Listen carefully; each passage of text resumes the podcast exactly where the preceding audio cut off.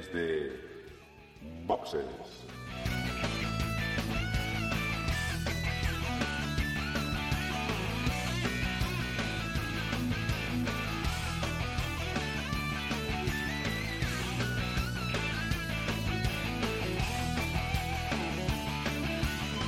Muy buenas y bienvenidos a Desde Boxes Podcast, el podcast de Fórmula 1 que sigue este deporte con intensidad, más todavía ahora que nos acercamos al final de la temporada. Y este episodio, pues, eh, es el número 68, que es un número, pues, eh, que es un número más, y no, no es ni 70, ni 60, ni 100, y, no, no tendríamos por qué celebra- celebrarlo. Y sin embargo, es un episodio muy importante para nosotros y lo queremos celebrar. Tenemos un motivo muy importante que celebrar y más importante todavía, queremos compartir eh, ese motivo con, eh, con nosotros, con vosotros, perdón. Eh, Jorge, eh, Jorge y un servidor tuvimos la, ocasión y tuvimos la suerte de poder asistir este fin de semana, este pasado fin de semana en Barcelona, a las quintas jornadas de podcasting que se celebraron allí. eh, y lo primero, antes, lo más importante de todo, es decir que muchísimas gracias a, la organización de las jornadas y a la Asociación de Podcasting, porque creo que mejor no podían haber, haber, eh, haberse realizado esas jornadas de, de podcasting. Y pues una vez allí, pues hemos tenido muchas y muy buenas experiencias, ¿verdad, Jorge? Sí, sí. Buenas noches, lo que tú dices. Ha sido un fin de semana estupendo, con una organización impresionante. Han buscado un local súper acertado para, reunirnos a tanta gente, porque lo que hay que decir además es que hemos asistido muchos y que hemos compartido, conocido, trabajado. Bueno, ha sido un fin de semana intenso y, y- y espectacular, muy bien organizado y del que hemos disfrutado un montón. Y en esas jornadas se celebraron también pues la entrega de premios de la Asociación de Podcasting. Y eh, pues ese es un, un segundo gran motivo por el que estar muy contentos, ¿verdad, Jorge? Pues sí, la verdad es que mm, mm, estábamos en, en el apartado de deportes y aunque no teníamos muy claro que íbamos a ganar, al final pues, pues sí, gracias a los votos de, de los oyentes y, y la decisión final, pues fuimos seleccionados y bueno, pues confesando que con algo de nervios, pero, pero muy, muy agradecidos y, y muy contentos y con muchas ganas de, de hacerlo un poco mejor siempre y más con la responsabilidad de tener un premio encima. Y yo creo que, eh, bueno, además eh, hoy, y por suerte, hacía tiempo que no ocurría, pero hoy estamos los seis, eh, los seis de DS Boxes, y creo que después de Jorge, eh, que, como asistió conmigo a las jornadas, pues podía, podía transmitiros de primera mano pues todo lo que, lo que allí hemos vivido. Quien primero tiene que saludar y, y dar las buenas noches y, y comentar es Emanuel. Emanuel, muy buenas noches. Hola, buenas a todos. Ahí de vuelta. Contento, sí, contento. Eh, la verdad lo estaba siguiendo todo esto de las jornadas al no poder ir estar allí por streaming y bueno, pues lo estás viendo y diciendo desde boxes, pues te quedas un poco parado. ¿Qué hago? O sea, ¿qué, qué, hago? Nada, sí, muy contento y pues eso, dar las gracias a absolutamente. Bueno, ya lo puse en un post, pero gracias a, a todos los que de alguna u otra manera han tenido que ver con Desde Boxes. Y nada, eso que muchas gracias. Y luego, pues, eh, en- bueno, tenemos un, un precioso diploma, un preciosísimo eh, trofeo. eh, la verdad es que muy bonito, muy bonito, muy bonito. Y luego un precioso regalo que es un micrófono eh, que, bueno, de momento quien lo va a tener en usufructo es quien más lo hace, hace falta y, a quien saludamos. Buenas noches, Agustín. ¿Contento? Buenas noches. Bueno, después, después de las quejas de, de los oyentes, pues mira, en principio sí que va, va un buen destino el micrófono. Nada, también de, mi parte, de dar las gracias a, a, a todos los que nos eh, oyen, nos hayan votado o no, y, y a la asociación por, por eh, toda la ¿cómo se dice? toda la promoción y todo lo que están haciendo por, por, por esto, que al final es nuestro hobby entre comillas y, y que nos da esta ilusión. Osvaldo, muy buenas noches. ¿Contento?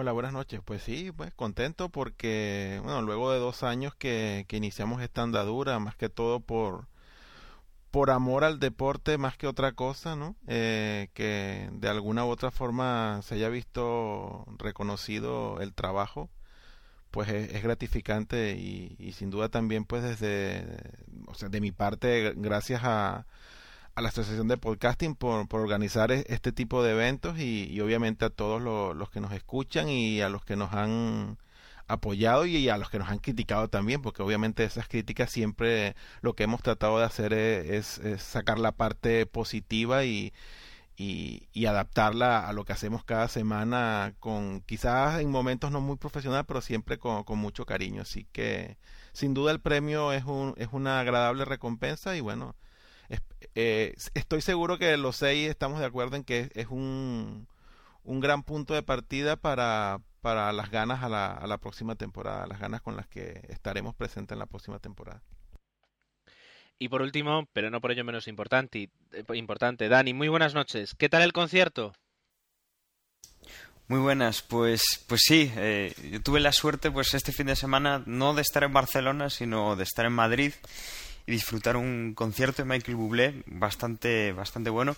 Pero lo que también disfruté eh, en compañía de, unos amigos de allí, de, Pilar y de Pablo, que bueno, me invitaron al cumpleaños y, allí estuve con ellos y con unos amigos suyos y que vivimos pues con, con mucha intensidad y la verdad es que con mucha ilusión, aunque ellos no eran, no eran oyentes del podcast, pues sí que tuvimos allí pues un portátil con, con el streaming y la verdad es que fue muy emocionante y, yo llamé a, Jorge pasados unos minutos pensando que bueno que pudieran estar con, la ceremonia.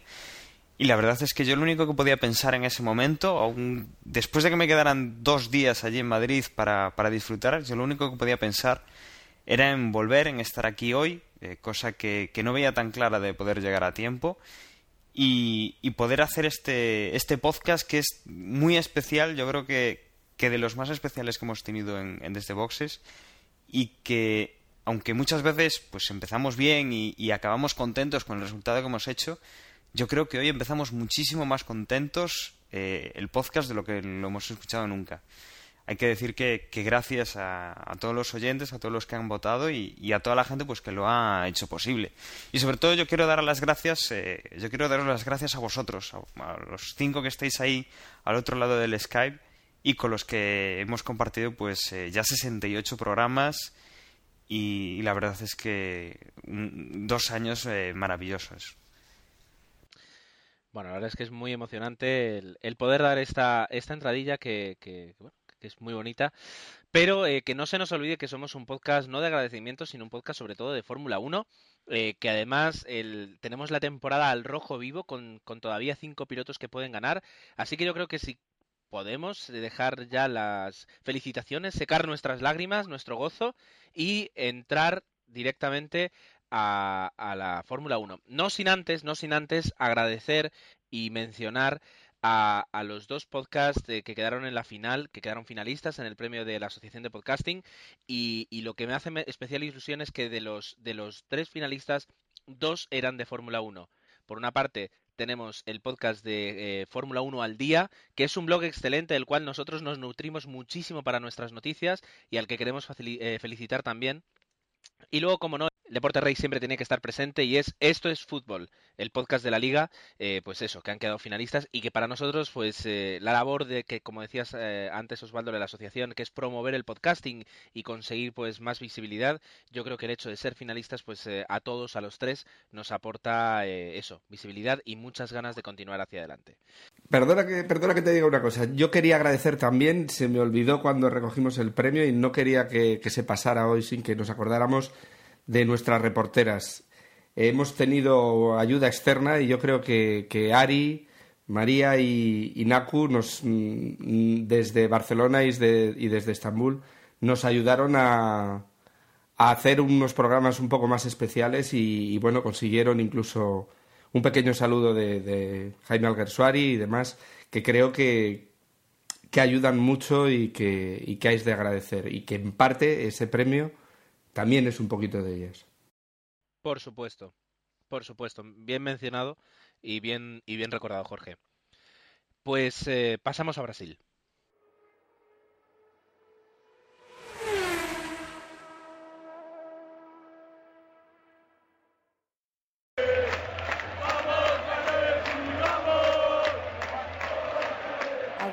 Está Ronaldo, Juan de Ramos, Puyol, fuera de juego, Sergio Ramos, Iniesta, Bolea, Iker, Atleti, Antonio Puerta, Mitchell, Carranza, Reyes, Cazorla, Uche, Dani Jarque, Apoño, Camacho, Iniesta, Pochettino, Sánchez Pizjuán, Kun, Cesión, Manuel Pablo Castro, Eliodoro, Tarjeta, Villa, Guti, Aduriel, Madrigal, Penal, Chapín, Kaká, Ayala.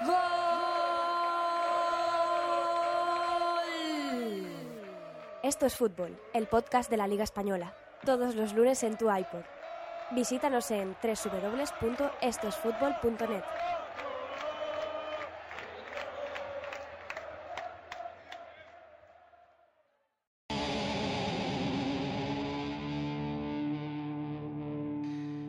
Llegamos al, Gran Premio de Brasil, un gran premio mítico para, para muchos, eh, donde hemos visto muchos finales de temporada, donde se han decidido muchísimos campeonatos y donde podría decidirse el campeonato de este año, ¿verdad? Eh, ¿Qué os parece? Que, cómo, antes de, empezar a, comentar algunas noticias, y tenemos muchísimas noticias, ¿creéis que vamos a ver aquí eh, a un campeón del mundo ya? ¿Creéis que, cómo van a quedar las cosas? ¿Qué os parece?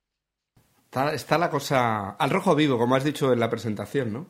Y nunca mejor dicho lo del rojo. Así que no sé.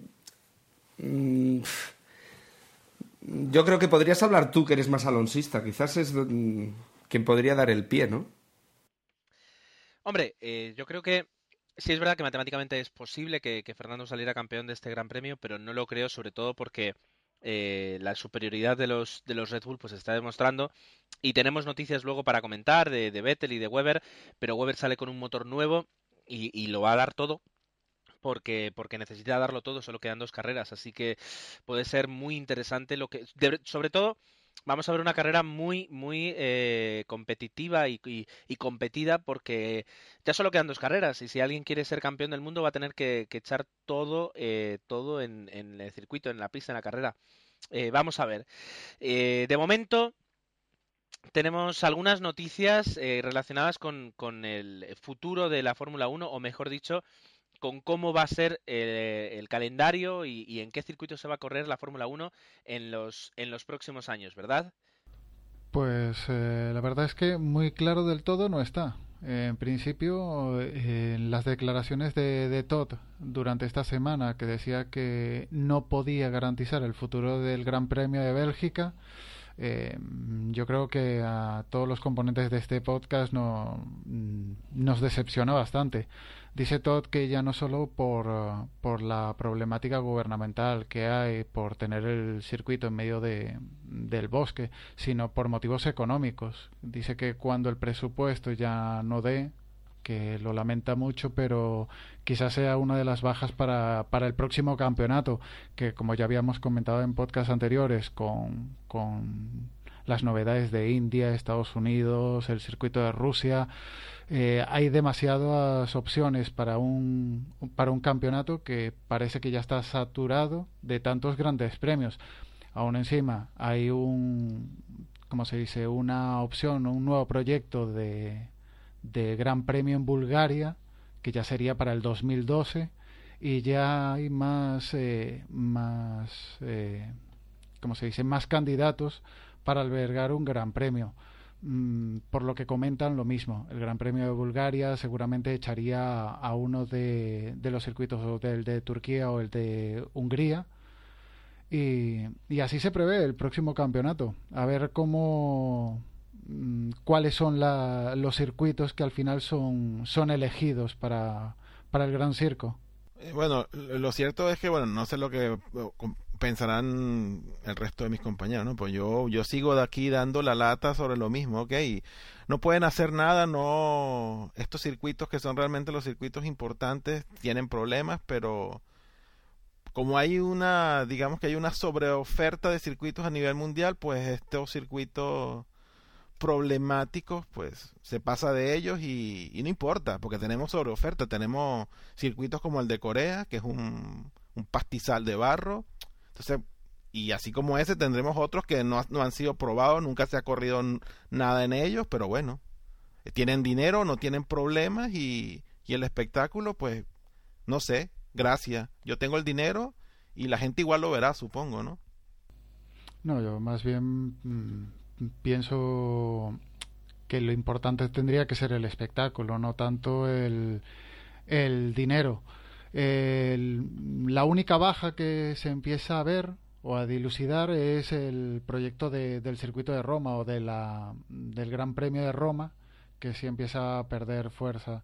Supongo que ya viendo los candidatos y viendo el, dinero que iban a pedir y la inversión que requeriría, se, creo que se van a echar para atrás. Podemos continuar hacia el siguiente bloque. Eh, ya empezamos, y es normal, va acabando la temporada, a comentar eh, los posibles cambios, las quinielas que se están, que se están haciendo, eh, pilotos para el año que viene, cambios de escuderías, pilotos que no van a correr más, pilotos probadores o pilotos de la GP2 que entran en la, en la Fórmula en la Fórmula 1. Ah, ¿Vienen muchos cambios? Pues sí, sí. Pero bueno, de todas maneras en este, en este momento de la temporada todavía son muchos rumores. Y podríamos distinguir dos grandes grupos de, de equipos. Los equipos que se están jugando el campeonato, hablamos de, de, Red Bull, Ferrari, McLaren. no estamos hablando, no hablan de pilotos. Es un tema que, que en principio lo tienen cerrado para el año que viene y no, no lo van a. De momento no se habla. ¿Qué ocurre? Donde empieza a haber movimiento es, en los equipos intermedios, sobre todo en Williams. Y en Williams hay para todos los colores. Eh, se habla de que se hablaba de que Huckelberg podría dejar el equipo, pero en esta semana han ratificado lo bien que lo está haciendo y que, no tiene por qué. Eh, a Barrichello parece que es el que sí que lo pueden mover, cuando pues también lo ha hecho muy bien y el que podría llegar en su lugar es Maldonado. Maldonado ya tanto es así que, probará en Abu Dhabi eh, con Williams, eso sí que ya está confirmado. Y parece ser que el actual campeón de la GP2 pues podría llegar a ocupar uno de esos dos puestos, con lo cual por eso ese esa problema o esa disputa a ver cuál es de los dos pilotos el que va a dejar el asiento. Sí, bueno, con Pastor Maldonado que bueno, es un compatriota mío y la verdad es que a mí me haría ilusión que, que, Pastor llegara, se hiciera con uno de los asientos de William, el, digamos que, eh, pues números tiene, porque ya campeones de la GP2 hemos visto ya unos cuantos debutar en Fórmula 1 y digamos que por, en ese apartado, digamos que eso lo tiene lo tiene cubierto, no sería un piloto paracaidista de estos que llegan solamente por, por el dinero, sino que bueno, por un sino que bueno, tiene, tiene el espaldarazo de haber sido campeón de la GP2 y por otro lado, obviamente, eso no es suficiente, Pastor Maldonado viene también con, con, el dinero de la, de la compañía estatal de petróleo de Venezuela que, que es el principal patrocinante y la, la principal base que tiene para, para hacerse con, con, un, con un asiento el próximo año. Así que yo realmente no estoy 100% seguro de que vaya, de que el dinero que le aporte PDVSA, que es la, la, petrolera de Venezuela, le, le, sea suficiente para hacerse con el con el asiento, pero bueno, el hecho de que vaya a probar en Abu Dhabi ya es un, buen comienzo y más allá de eso, a mí como aficionado y como venezolano, pues me haría mucha ilusión de ver a otro compatriota luego de unos cuantos años, desde la última vez que corrió otro venezolano en Fórmula 1, que fue Johnny Checoto, en un Toleman hace, no sé, más de 25 años. Así que ilusión con eso hay. Vamos a ver qué tal lo hace en Abu Dhabi y bueno, esperar la lotería de, cambios que, se den a final de temporada y ver finalmente quién es el quién es el que deja el puesto en Williams, si es Hulkenberg o es Barrichello. Por, por cierto que Hulkenberg que mm, hubo ahí un, durante un par de semanas que parecía más fuera que dentro y parece que lo único es que Williams lo quiere mm, ¿cómo se dice? Mm, que se quede ahí y le quiere hacer un contrato de cinco años un poco, se habla, porque igual Mercedes está detrás de Hulkenberg. Con lo cual lo quieren ahí, por si acaso, lo quieren ahí contrato de cinco años. Atarlo y luego ya veremos. Ajá. Yo creo que es que es un momento muy malo y además es que las escuderías como, como necesitan dinero y hay mucho piloto que, que, está ahí pues porque consigue un patrocinio importante y, y, bueno, pues, pues puede llegar a un equipo pequeño y decir yo me siento y además tenéis este dinero. Pues hay mucho movimiento y, y hasta casi principios de temporada del año que viene no veremos configurada completamente la parrilla. Por ejemplo, se habla de Ambrosio, que ya es un piloto de, de 24 años, que, es un belga que, bueno, pues que lo ha hecho bien en GP2, pero, pero que dicen pues que va a estar, pero es un va a estar, que lo dice pues su, su manager. Bueno, pues, pues sí, pero no sabemos, son rumores que se pueden llegar a cumplir o no, no lo tenemos nada claro. Bruno Sena también se habla de que podría pasar a Lotus, pues también. Pero bueno, son rumores y rumores. Hayfield, que él no va a ir a un equipo pequeño, que dice que va a ir, que no va a ir. Como veis, son rumores que, que, podríamos profundizar más en cada uno de ellos, pero creo que sería darle más importancia de la que tiene. Quizás la noticia es que hay movimiento, hay movimiento en los equipos pequeños y que en un futuro pues sabremos eh, dónde acaba cada uno. una cosa más es que, hablando de pilotos, es que mm, Ayer eh, por Twitter y tal, José Basso decía que ya estaba confirmado que Pedro de la Rosa iba a estar en España y bueno, confirmado oficialmente por alguna de las dos partes no está, pero viene de, de la verdad de Murcia, que en teoría tiene buenos contactos con Caravante. Y bueno, más adelante en el podcast eh, ampliaremos un poco esto de España con Toyota, pero el caso es que a falta de que alguna de las dos partes diga algo, lo más probable es que Pedro de la Rosa por, por eso de que Toyota, bueno, España y Toyota se van a unir, pues parece que ser que De La Rosa ha, dado el visto bueno y va a estar en España la próxima temporada. A ver si se confirma y si esto es cierto. Bueno, y, y, yo creo que, Emanuel, aparte de eso, si bien es cierto que lo que estamos hablando son todos rumores, yo creo que podríamos asegurar que Sena y Chando que están fuera de España para el próximo año si a eso, si a eso le añadimos lo, que acabas tú de comentar, yo creo que lo de la rosa, pues se podría también dar como un hecho consumado, sin duda. Sí, la verdad es que hasta tengo pena de Chandok que que por causas de dinero estaba eh, se ha quedado fuera del equipo. O sea, viaja, pero viaja por viajar, ya. O sea, en el último Gran Premio se quedó en su casa jugando a la PS3 en vez de estar en Corea, que tampoco se perdió mucho en Corea, pero bueno. Y Bruno Senna, pues, no sé, tampoco ha evolucionado mucho. Yamamoto ya, ya lo ha cogido. Tampoco, tampoco es nada del otro mundo Bruno Senna, la verdad. Aunque teniendo el coche que tiene, tampoco pueden hacer más. Y ese sería el resumen un poco de pilotos. Hombre, podemos comentar que, pues este, que Bottas va a hacer un, va a estar en los test de Abu Dhabi con, con Williams también. Y bueno, mm, que hay movimiento. Eh, yo creo que después de, ponernos al día un poquito del mercado, que yo incluso en, invierno, cuando hagamos los entreboxes, pues podremos eh, continuar esta, esta sección de, cambios de pilotos y escuderías. Eh, pues también podemos inaugurar una sección que podría darnos mucho juego y que yo he pensado que podríamos llamar Los abuelos y con el micrófono.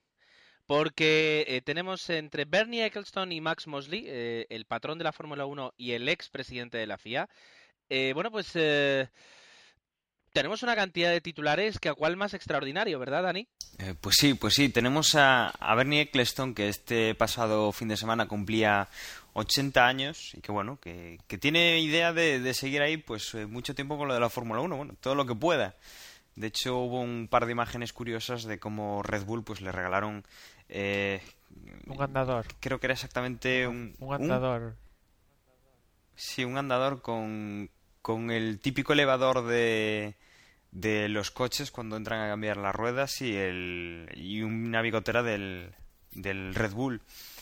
Bueno, pues eh, a sus 80 eh, años pues eh, sigue, sigue dando guerra Eccleston y que además pues ha comentado que le gustaría que su amigo Max, Max Mosley, amigo de, de todos y conocido por bueno toda la maravilla de temporada que nos, nos dio el año pasado cuando todavía era presidente de la FIA pues eh, eso Max Mosley dice que, que tenía que, que bueno pues tener un puesto en la FIA ¿no? que lo querría tener cerca Mosley que, bueno, siguiendo su política línea de declaraciones, eh, ha comentado que si Fernando Alonso ganase el, el, bueno, el título de campeón del mundo de este año, que con aquella trampita que había hecho en, en el Gran Premio de Alemania, con, con, el adelantamiento que hizo Felipe Massa, pues nada, que, que iba a quedar devaluado, ¿no? Si, si, se ganase el campeonato, que si se ganaba por menos de, de siete puntos de, de, diferencia, que fueron los que Fernando Alonso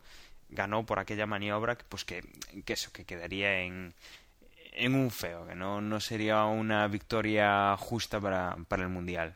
Se tiene cariño, y, bueno, ¿eh? Sí, sí, sí, sí, se, se tiene bastante, bastante cariño. De todas maneras, Mosley, como le gusta hablar, también ha, ha dicho y ha, y ha, jurado que, bueno, que su carrera en, en Fórmula 1, que no va a volver a, a la Fórmula 1 como, bueno, como trabajador y, y que, bueno, no, nos deja un poco tranquilos, ¿no? Eso sí, si es verdad lo que, lo que dice, pues, eh, pues no tendremos que volver a preocuparnos nada más que por sus declaraciones, sino por todas las eh, cosas eh, raras de sanciones y de, y de políticas que, bueno, habíamos estado pues hasta, hasta la temporada pasada. Ahora, yo quería hacer un poco aquí, entrar un poco al, al, al juego y hacer de abogado del diablo y, comentar un poco sobre, sobre este eh, pues esto que dice Mosley sobre Alonso, los siete puntos, y, que también esto se ha comentado mucho y en, en, la prensa británica, ¿no? Pues sabemos que pues da un poco de escosor el que vean a Alonso como posible campeón. Pero ahora yo, yo pregunto si, si la situación se hubiese dado con Hamilton y Hamilton hubiese tenido la orden de equipo, pasa siete puntos, ¿no estaría la prensa de este lado más o menos en la misma situación? Totalmente. ¿No quieres ampliar un poquito más tu comentario? Sí, era, era primero ¿no? el, el, titular, ¿no? Y luego... Sí, es decir, eh, a ver, aquí tenemos una prensa eh, que no es imparcial y el hecho de que no sea imparcial hace que cualquier hecho que perjudica, o sea, que comparativamente perjudica a Fernando Alonso, pues es criticable y cualquier hecho que beneficie a Fernando Alonso eh, es, justifi es, justificable. Entonces, claro, bueno, yo y, creo sí, que... bueno, exactamente, porque yo, yo, mi comentario venía porque a veces yo, a ver, la prensa aquí se...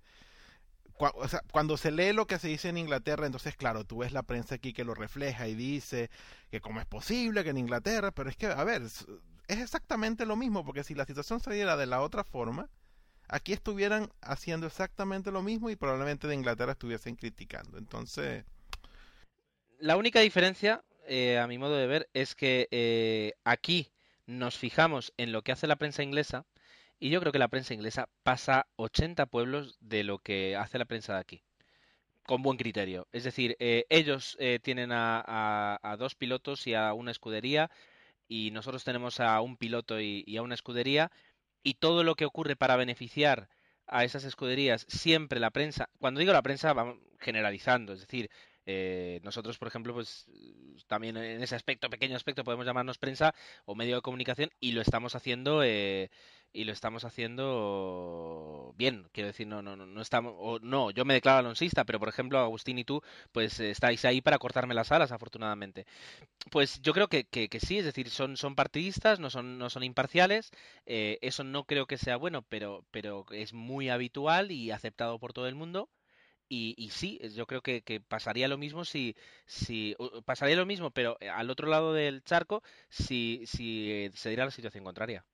Eh, no lo justifico, simplemente creo que sí, que, existiría.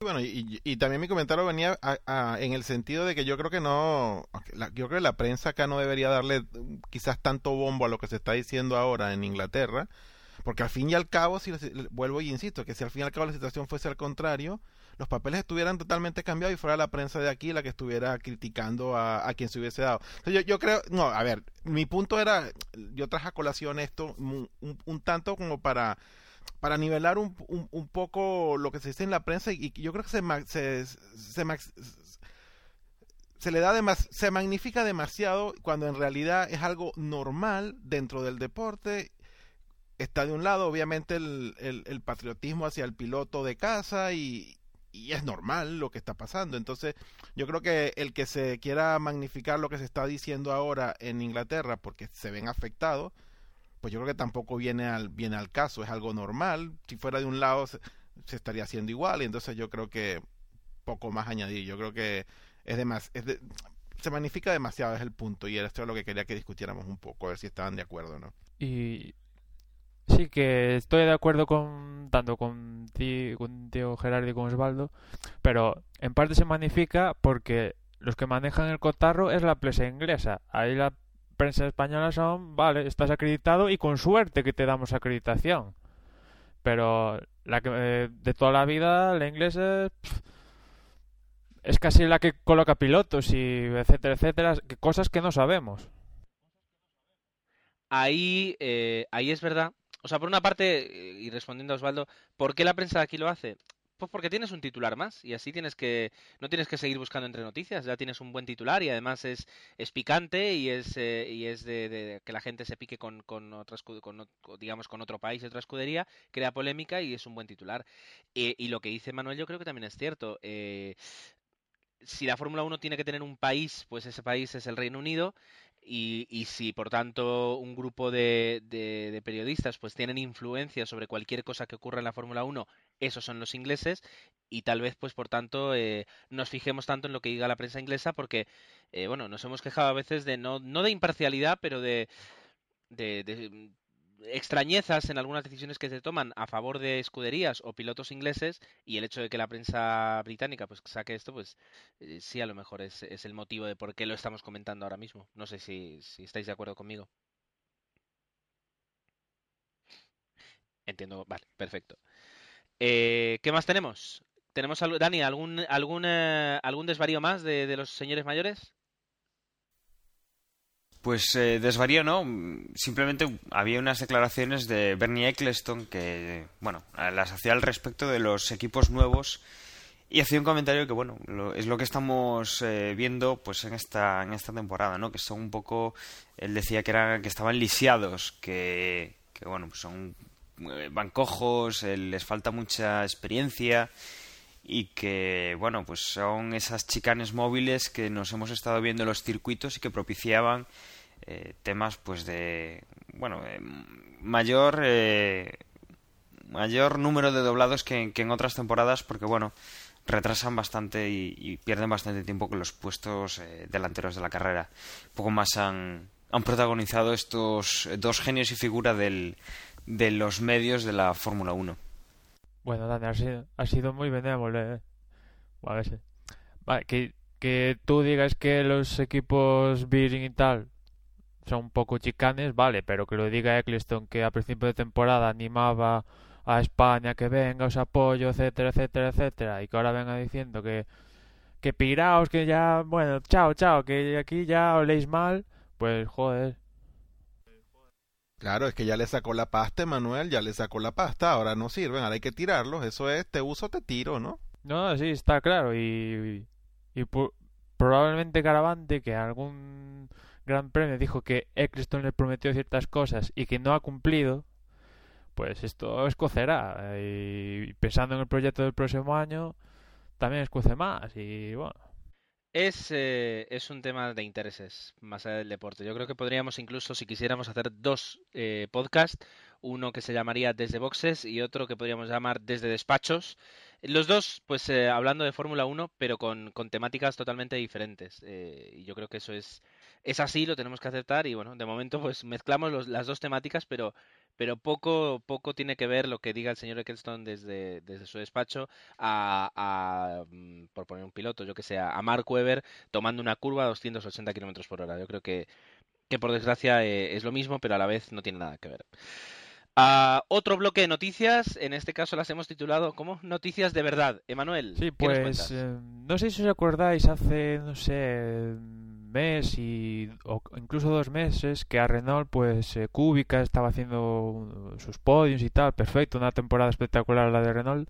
Y se hablaba de que igual Renault se volvía a implicar y volvía a comprar parte de las acciones y tal, pues lo que ha salido estas últimas semanas es que Renault pues no sé, está en bancarrota y lo que es Jenny Capital, que fue lo que compró las acciones a principio de temporada, pues podía volver a a pues otro préstamo y adquirir lo que falta de de la escudería, con lo cual a mí, o sea, de qué me fío aquí si Renault que no sé, próxima temporada en un principio yo pienso que se va a llamar va a seguir llamando Renault, pero viendo esto igual pasado mañana dicen que se va a llamar el Banco Ruso Espíritu Santo o Banco de Portugal porque y, en cada Gran Premio Renault anuncia un patrocinio nuevo, cosa que de las mejores escuderías en cuanto a conseguir patrocinios, pero si Renault abandona el barco, pues em, a ver quién lo sigue, quién continúa el rumbo con la escudería. Pero bueno, en cualquier caso eso no, no peligra la presencia de Renault como suministrador de motor, supongo, ¿no? Estamos hablando básicamente de la escudería y poco más. Sí, sí, sería la escudería. Sí, la escudería, sí, lo que es motores, ya esa parte. Que también han tenido lío por el tema de Red Bull, que bueno, etcétera, etcétera. Bueno. Y después otra mm, importante, bueno, importante. Importante porque es el parque temático más grande cubierto. Y aparte, si, si dices que es, se llama el Ferrari World, pues Evidentemente Ferrari en la Fórmula 1 es decirlo casi todo y se ha inaugurado el pasado miércoles, pues ya hay fotos por ahí del interior, de las atracciones, pues los mm, como es las eh, lo que es la cabina de la montaña rusa que presentaron en Cataluña y que a través de Ari y María nos enseñaron, pues está ahí también. Vamos, que es sencillamente espectacular y que a todo fan de Ferrari y pues vamos, es casi de peregrinación ahí. Y bueno, eh, como comentaba antes, otra, pues eso, de, de lo destacado es eso que se viene hablando desde, no sé, desde mitad de temporada, que igual España compraba Toyota. Y pues hay un lío que a veces está más cerca y a veces está más lejos España adquirir Toyota, pero pues eso, del, a través de la verdad de Murcia, pues que Caravante, digamos que por off the record parece ser que dice que sí, pero con en on, pues no, bueno, sí, estamos trabajando en ello, pero lo que parece es que sí, que mm, van a adquirir lo que es las instalaciones de Colonia y ese coche de ese monoplaza de Toyota que era para esta temporada que no sé si pensáis, pero tampoco es un chollo comprar el coche de Toyota, porque ese coche se basaba, o sea, todo el coche se basaba en el, ese tremendo doble difusor que dicen que tiene, y el próximo año no, haya, no va a haber doble difusor. Con lo cual el coche, vale, sí, es un coche, un Toyota, tiene el chasis y tal, pero tampoco es el Nova más. Efectivamente, yo creo que eh, si tenía que haber participado, tenía que haber sido en el de este año y el, el año que viene, pues ese Toyota eh, se queda, se queda bastante, bastante fuera de, la competitividad. Lo que a lo mejor sí podría comprar o alquilar o, mm, usufructuar lo que sea son las instalaciones que Toyota tiene en Colonia, que no ha cerrado, que todavía tiene plantilla trabajando allí y que pues cualquier escudería de las pequeñas que quiera eh, pues eh, tener ahí un, un, un, impulso en cuanto a en cuanto a diseño y en cuanto a, a ingeniería pues eh, podría ser muy buen acuerdo. Pero el coche ya no sé si tiene sentido Sí, sí, eso es lo que, como comentas tú, Gerardo, que lo de las instalaciones, que también es lo que realmente importante de esto, es que las adquieran y, bueno, aprovecharse de eso. Y aparte, España también se habla de que está en negociaciones. Ahora no sé, creo que Williams yo te escudería para adquirir lo que es caja de cambios y, sistema hidráulico. Y, bueno, de esto solo falta que, que salga un comunicado y diciendo, sí, hemos comprado Toyota o no, o lo que sea. Porque, bueno, ya, ya lo sabemos casi todo algo me dice que hasta que no termine la temporada no vamos a, no vamos a saber cómo termina, cómo termina esta historia. ¿Algo más? Sí, que mm, ya faltan dos grandes premios y ya se empieza, bueno, ya vamos pensando en el 2011 y se va un poco hablando de lo que es el calendario de pretemporada, que mm, más o menos ya hay fechas, que serían las tres primeras citas de test en España y el último sería creo que una o dos semanas antes del Gran Premio de Bahrein, que en el mismo Bahrein. Y serían pues del 1 al 3 de febrero se dice que va a ser en Cheste, del 10 al 13 Jerez, del 18 al 21 en Montmeló y del 3 al 6 de marzo, las otras en febrero, en Bahrein. Se habla, yo tampoco está esto confirmado al 100% porque también se hablaba de que igual los, a los equipos no le gustó mucho la temporada anterior, esta de 2010, la pretemporada, porque en Jerez recordad que, que, bueno, hubo tres días seguidos que llovió y casi no les permitió probar todo y se habla de que igual el test de Jerez o otro se desplaza a lo que sería el, el lo que hay en Portugal en el Algarve. Y bueno, a ver qué, qué dicen cuál es el calendario definitivo de test.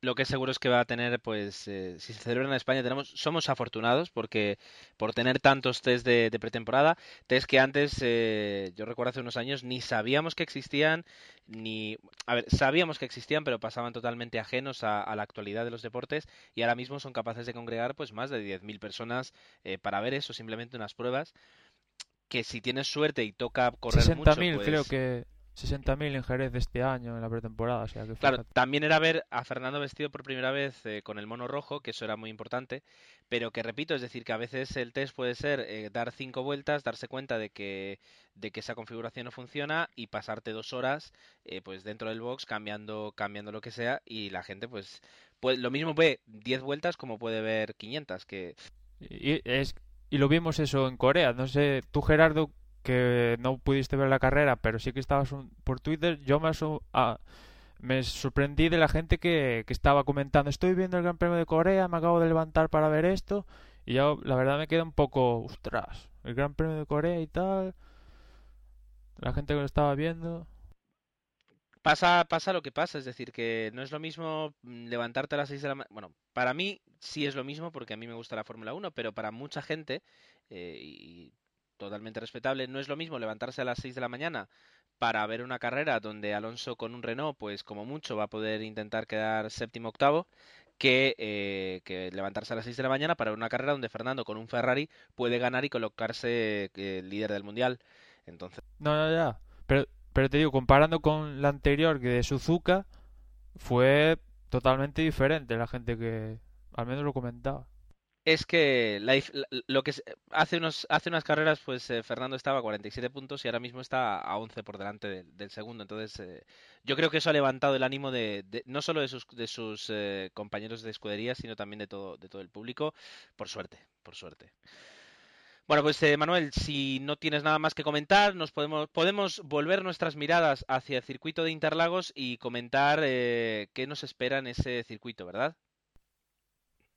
Sí, sí. Mm, gran Vale. circuito. Pues eh, lo primero son cuatro, cuatro noticias relacionadas con este Gran Premio. El primero ha sido un, fue un comentario bastante mm, delatador de Sebastian Vettel en el que bueno pues comentaba que fue una lástima que tuviera que abandonar, pero que al menos su abandono eh, estaba fuera del de su control, refiriéndose eh, y no hace falta ser muy inteligente para, para entenderlo a que el abandono de Weber sí fue por un fallo del piloto y eh, pues quieras o no eso, eh, de alguna forma no sé si reconforta, porque al fin y al cabo te quedas sin los puntos igual, pero moralmente, pues se entiende que Vettel quedó pues menos tocado que, que Sebastián Vettel y además, perdón, que, eh, que Mark Webber, y además, eh, pues si, si quedaba clara, si, si necesitaba Mark Webber algún empujón para caerse, pues ahí viene Vettel y, y le, y le da ese con ese, con ese comentario. sí. Y además Un cierta polémica también con lo de Weber, ¿no, Gerardo? Que alguno comentaba que Weber fue aposta por Alonso, pero se encontró con Rosberg. Pero eso es desmedido. ¿eh? Yo- ese, ese comentario eh, a mí me parece desmedido. eh. No creo que, que Weber se, se juegue un campeonato del mundo por- y decir, "Y ahora me llevo a este. O sea, estamos ya un poco fuera de... Sí, a ver. Weber no es Schumacher. No, pero ni Schumacher, ni Schumacher tampoco hace eso. Bueno, no, ¿lo hace o no lo hizo? Schumacher no se salió perdiendo un campeonato y se llevó y intentó llevarse a otro por delante. Se llevó por delante a uno intentando adelantarle, que es Ah, distinto. Ah, ok. A, No, no, no, a Damon se- Hill no le hizo intentó, nada, ¿no? no, es decir, yo creo que lo que quería decir eh, Jorge es que eh, Schumacher jamás hizo una acción así eh, para perder un campeonato, sino que la hizo contra Damon Hill, como tú decías. Para, ganarlo, claro, claro. no, yo creo que no, tiene, no tiene sentido entrar en, esas, en esos comentarios. No, lo único que, en cualquier caso, aún llevándose lo que comentaban, quería llevarse o a Alonso o a Hamilton. En tal caso, el que tendría que haberse llevado, que no tenía opciones, era a su compañero de equipo, que es realmente donde tiene el enemigo. Y que si de, haber ganado Vettel esa carrera, creo que se, podía, eh, se ponía líder. Es decir, que él sí ya quedaba completamente fuera del campeonato, porque el equipo va a ir a, apoyar a Vettel a muerte. Bueno, pues mira, me, me, sirve, me sirve ese comentario tuyo para comentar la siguiente noticia. Y es que eh, Christian Horner sigue diciendo que va a apoyar por igual a los dos pilotos. Aunque luego eso en la práctica no, no digo que lo vayamos a dudar porque no tenemos ningún, eh, ningún motivo para dudarlo, pero sí eh, podemos tener nuestras dudas Uh, bueno, Christian Horner dice que no, que para, para, para las dos próximas carreras, o al menos para la próxima, y en función de los resultados de la próxima se verá, eh, van a apoyar tanto a Mark Webber como a Sebastian Vettel porque los dos tienen opciones para conseguir el campeonato del mundo. Eh, aquí eh, tal vez alguno de vosotros me diría, sí Gerardo, pero ¿y si fuera Sebastian Vettel el que está a 11 puntos y Mark Webber a la distancia que ahora no recuerdo que está de Fernando Alonso, a la distancia que ahora mismo tiene Sebastian Vettel? ¿Seguirían apoyando a los pilotos por igual o le dirían a se acabó tu campeonato, ahora ayudar a Sebastián? No lo sé. Agustín también quería comentar algo sobre esto. No, la pregunta eh, que quería hacer o que me hago es eh, qué habría pasado si el equipo realmente se, se hubiese dado cuenta que eh, Weber estaba en mucho mejor forma y tenía muchísimas más opciones si haber apoyado un poco más a, Weber en, circuitos donde le habría sido rentable Muchos, muchas carreras que había ganado Weber si esas órdenes de equipo como, como ocurrió en el caso de, Alonso y Massa hubieran ocurrido en el, en el box de, de Red Bull es más ahora en este en esta carrera no sé si creo que uno de vosotros lo comentó antes, que eh, Vettel va a utilizar un motor que ya lleva mil kilómetros encima. Creo que es el del que utilizó en, en Mónaco y en otro circuito. Y, y Weber estrena uno. Es decir, en realidad, ¿quién va a tener opciones mm, después de ver lo que ocurrió en el último Gran Premio? Que Vettel rompió el motor. en este caso va a ser Weber tendrían que apoyarlo, no, no equivocarse como en el resto de temporada. Yo creo que ahí estás dando con, con la clave de este final de, de temporada. ¿eh? Eh, el mejor coche ha demostrado ser el Red Bull a lo largo de la temporada y aunque ahora mismo no está tan por encima como estuvo en otros momentos, sigue siendo un pelín superior y la historia es saber, los motores pueden decidir clarísimamente el campeonato. Yo y Jorge te haría una puntualización. El coche mejor, diría el coche más rápido, porque el mejor es el conjunto de todo. Bien, bien, correcto. Tú te refieres al piloto, pero bueno, eh, piloto, fiabilidad. Sí, sí, sí, pero, pero y, no, y, han cometido errores de equipo, han cometido errores de pilotaje, y eso es lo que les está llevando a que ahora mismo no están liderando el campeonato. Pero en dos carreras eh, Ferrari juega a que no le quiten esos puntos, pero no, no las tiene nada consigo. Sí, eh, hombre, Ferrari sí, sí, tiene que jugarse, bueno, ya lo dijo Alonso, que cierta baza con Vettel, porque tampoco, o sea, Alonso, vale, los Red Bull tienen que ir a muerte, pero tampoco tan a muerte como tenía que ir Alonso de estar por detrás. Igual, ¿por qué no? Tienen que jugársela por detrás. si quedan por detrás de Alonso, gana Alonso. Alonso solo tiene que quedar por delante de Red Bull. Sí, sí, no, sí estoy, sí, sí, genial, pero te digo que que los Red Bull, como son más rápidos, que tienen que ir a muerte, sí, pero no como tan a muerte como tendría que ir Alonso de estar por detrás porque su coche no es tan, no llega a ser tan rápido como el Red Bull. ah, correcto, sí, sí, estamos de acuerdo. Y, y, eso mismo ocurre que Ferrari tiene ese miedo, sabe que, sin apurar tanto y sin tener el mejor piloto probablemente de la parrilla, eh, pueden superarles. Estamos, estamos eso ya. Eh, como se dice, dilucidando qué es lo que va a ocurrir en la próxima carrera y hasta, hasta qué punto van a, van a apretar los, los pilotos. Ah, y no es y no es extraño que, que, lo hagamos porque al fin y al cabo el Gran Premio de Brasil ha decidido los últimos los últimos cinco campeones del mundo eh, algo que, que, no puede pasar desapercibido y que yo creo que este año dada la igualdad eh, no va a ser así. Ahora, por, por, vía interna, Osvaldo nos comentaba que eh, tendrían, para que Fernando ganara el, el Mundial, eh, los, los, Red Bull tendrían que quedar por debajo del sexto lugar, ¿correcto, Osvaldo? Eh, sí, creo que eso fue lo que el último así número mágico que leí. Tampoco he sacado yo la cuenta, ¿no? Pero me pareció haber leído en algún sitio que, que sí, que tienen que quedar por debajo del sexto para, para que matemáticamente ya Alonso ganando en Brasil, pues queda, quedase campeón. Alonso primero y Weber quinto, creo, y ganaría, pero bueno, es, sí, como, como decía Osvaldo, sí, es ciencia ficción casi. Pero bueno, nunca se sabe. Obviamente, no, imposible no es, pero bueno, complicado sí. Es complicado y, por eso yo creo que, que, la carrera se va, se va, a decidir en Abu Dhabi. Aunque, por eso, es decir, los últimos cinco sí que se han decidido en Brasil. También teniendo en cuenta, teniendo en cuenta que Abu Dhabi se estrenó el año pasado y que antes, eh, durante muchos años, el último gran premio de toda la temporada ha sido el de, el de Brasil. Y por último, una noticia rápida.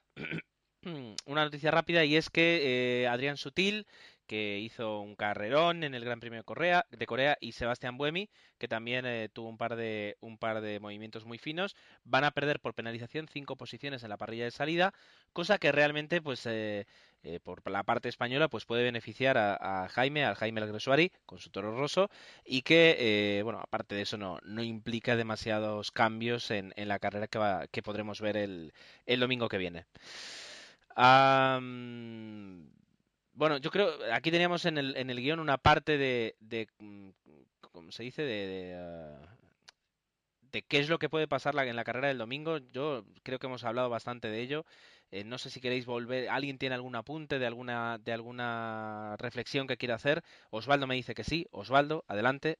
Sí, yo, yo, solamente quería, quería añadir que, que obviamente en esta carrera quien llega con, con más comodidad es Alonso, también digamos que tiene dos puntos de partido, tiene, porque puede ganar en Brasil o ganar en, en, en Abu Dhabi. Y la otra cosa es que no sé qué opinan ustedes, pero a mí me parece que este Horner tiene un, un tufillo a Ron Dennis hace tres años increíble. A mí, parece, a mí me, me da la impresión de que Red Bull puede calcar exactamente lo que le pasó a McLaren hace, hace ya no recuerdo, tres o cuatro años con, cuando perdieron el campeonato con, con, con Raikkonen. ¿Sabes lo que creo, Osvaldo? Creo que Horner es una cara bonita, que no pinta nada en Red Bull, que él realmente no toma ninguna decisión y es que es un portavoz y un portavoz malo además. Bueno, pero en cualquier caso, digamos que si Red Bull, o sea, si Alonso llega a ganar el campeonato, sea, sea en Brasil o sea en Abu Dhabi, yo creo que lo de Red Bull es, bueno, es terrible. Yo, yo no sé si Red Bull como escudería se recuperaría luego de semejante masazo, pero bueno. Bueno, no salieron imágenes, pero seguro que cuando Weber se metió el castañazo en, en Corea y antes de que petara el motor de Vettel, Gemur Marcus seguro que estaba en el box desconchando champán para celebrarlo, ¿eh? Vamos, fijo. Y recordar que Red Bull el año pasado también perdió un campeonato, porque tuvo muchas posibilidades de ganarlo.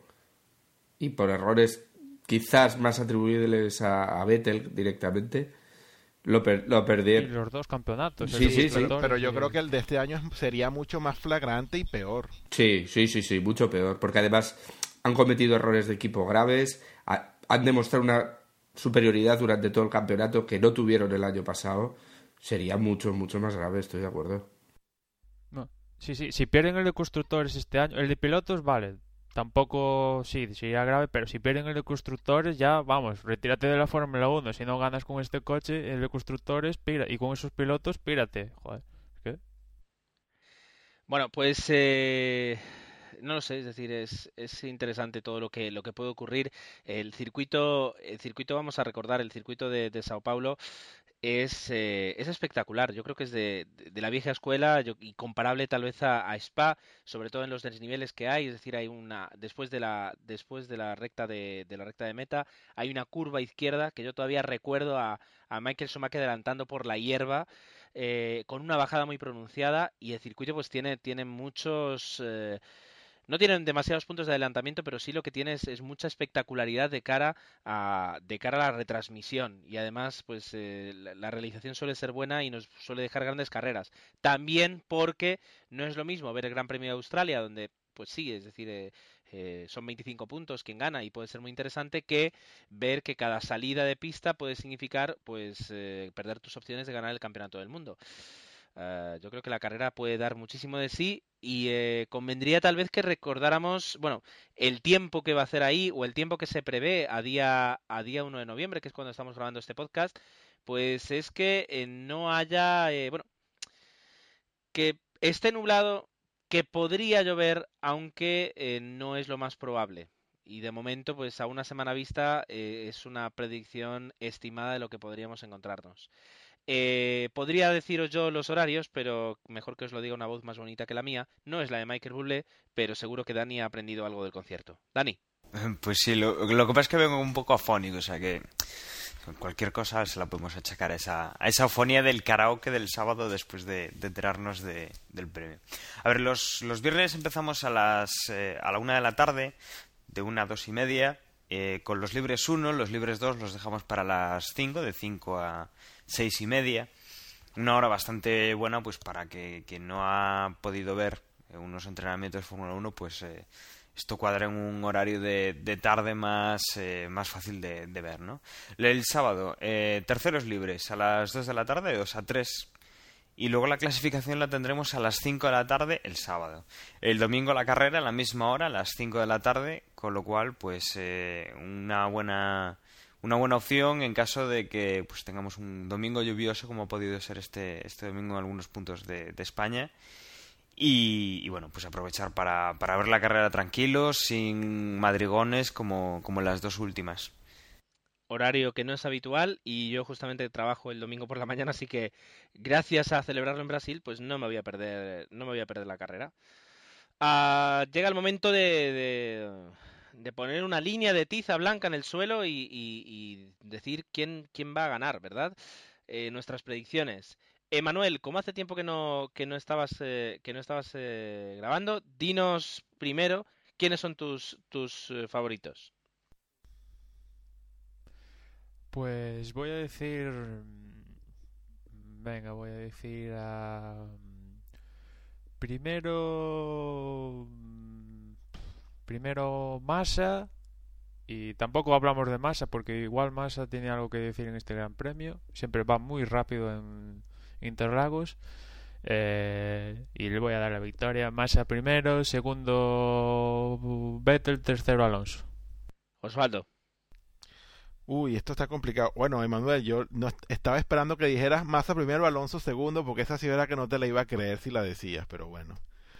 A ver, eh, eh, esto está muy esto está complicadísimo. Yo voy a hacerme una apuesta. A ver, Hamilton primero, mm, eh, Alonso segundo y Weber tercero. Jorge. Mm, yo voy a apostar por Vettel, Alonso, Weber. Dani. Pues yo voy a decir Vettel, Hamilton, Alonso. Agustín. Pues yo creo que repite victoria como el año pasado Weber, así nos deja una última carrera en Abu Dhabi bastante interesante. Lógicamente segundo Alonso y tercero vamos a poner a Hamilton. Pues yo eh, me acerco a la apuesta de Jorge diciendo que primero Vettel, segundo Alonso, tercero Massa. Vamos a ver, esto, esto tiene fácil arreglo. Esperamos al domingo por la tarde-noche y el domingo por la tarde-noche ya sabremos quién, quién ha ganado. Eh, lo que no tiene tan fácil arreglo es mi posición en las en las eh, en, la porra de, nuestro de nuestro blog de, desde boxespodcast.com pero eh, bueno también podéis participar intentar conseguir los últimos puntos ganar alguna posición y todo eso en desdeboxespodcast.com y allí tenéis el, el enlace a la porra también podéis participar en F1 Pick 6, eh, donde estamos todos allí con, diferentes nombres y donde estamos haciendo también eh, una predicción. Y en Liga Fórmula 1 pues tenéis un manager que tal vez ahora no sea eh, el mejor momento para iniciar, porque no sé hasta qué punto eh, conviene, pero desde luego ya podéis ir practicando para la temporada que viene, que también promete que va a ser, bueno, promete ser muy, muy, muy interesante. Ah, también, bueno, aprovecho para agradecer a la gente de ligaformula1.com eh, el, que, el que nos pongan en, en su homepage el podcast de semana tras semana, lo cual es, es importante. Y yo creo que si nadie eh, tiene algo que decir, eh, que Dani me está llamando la atención por Skype, perdón, Dani, adelante, adelante compañero desde La Coruña. Bueno, eh, ya que estamos comentando de páginas, por decirlo así, amigas, bueno, comentar que el Fórmula 1 Foro pues ha puesto en contacto con nosotros y que les encanta nuestra tertulia y bueno, que, bueno, que gracias por el interés. Eh, van a intentar poner un, un enlace a la, a la, tertulia para que todos los eh, foreros eh, bueno, pues puedan escuchar nuestra tertulia desde, desde la propia web. saludar a, pues, a, a todos estos forofos de la Fórmula 1 que, que, bueno, pues se comunican a través de este foro. la dirección bueno, es Fórmula 1 Foro, el 1 en número, .foroactivo.com ya pondremos eh, tenemos puesto un enlace por si queréis eh, pues pasar por ese foro de, de Fórmula 1 y mantener pues una, una conversación intercambiar opiniones con, con toda esta gente bueno, pues eh, hasta aquí, esto es lo que ha dado de sí el, el episodio número 68 de The Boxes, un episodio que como decíamos al inicio ha sido muy especial y me, y me retiro pues dando las gracias a, sobre todo a, a todos vosotros, a los cinco chicos, a toda la gente que nos escucha y, y, no me puedo olvidar de toda la organización y ni de la gente de la Asociación de Podcasting por las fantásticas jornadas que he tenido el placer de disfrutar este fin de semana en Barcelona. Eh, sin más, nos vemos, eh, nos escuchamos el lunes eh, que viene, eh, donde vamos a poder hablar de una gran carrera del Gran Premio de Brasil. Buenas noches.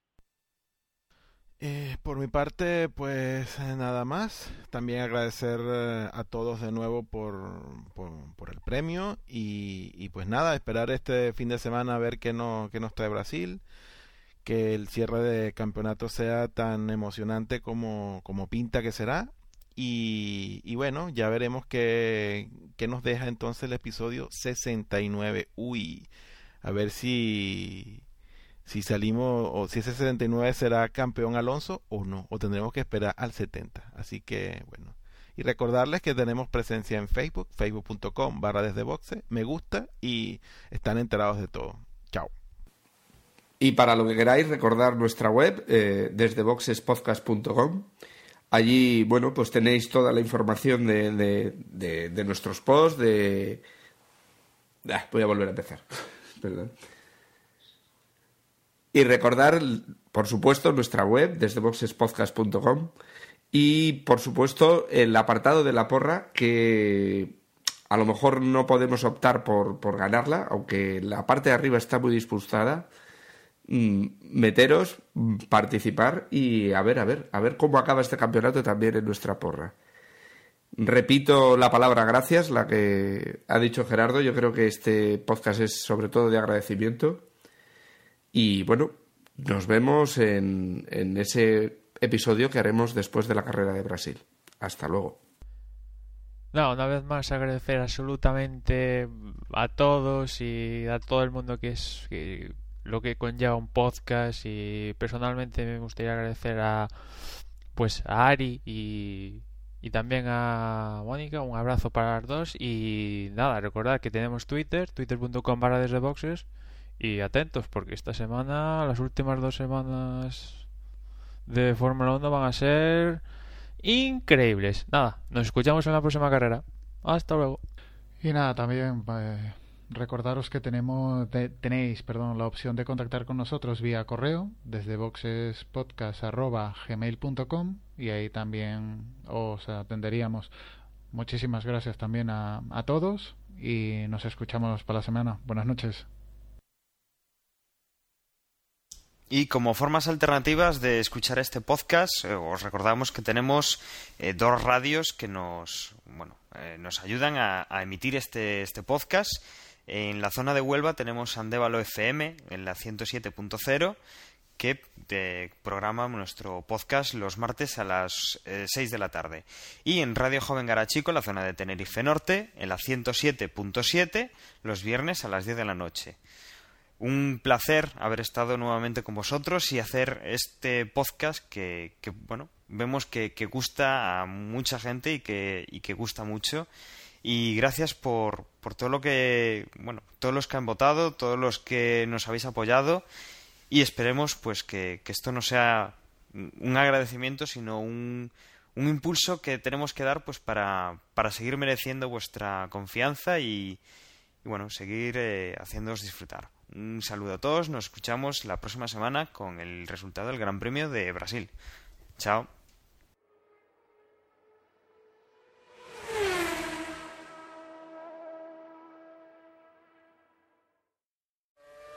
Temporada 2010 de Fórmula 1. 19 grandes premios. Sepang, Montmeló, Mónaco, Silverstone, Spa, Monza, Suzuka, Interlagos, 13 escuderías. Ferrari, McLaren, Mercedes, Red Bull, Force India, Toro Rosso, Sauber, Renault, Virgin, Williams, Lotus, 11 títulos mundiales. cuatro campeones del mundo. Jenson Button, Lewis Hamilton, Michael Schumacher, tres pilotos españoles. Jaime Alguersuari, Pedro de la Rosa, Fernando Alonso. ¿Te lo vas a perder? ¿Te lo vas a perder? ¿Te lo vas a perder? Segunda temporada. F1 al día podcast en f1aldia.com.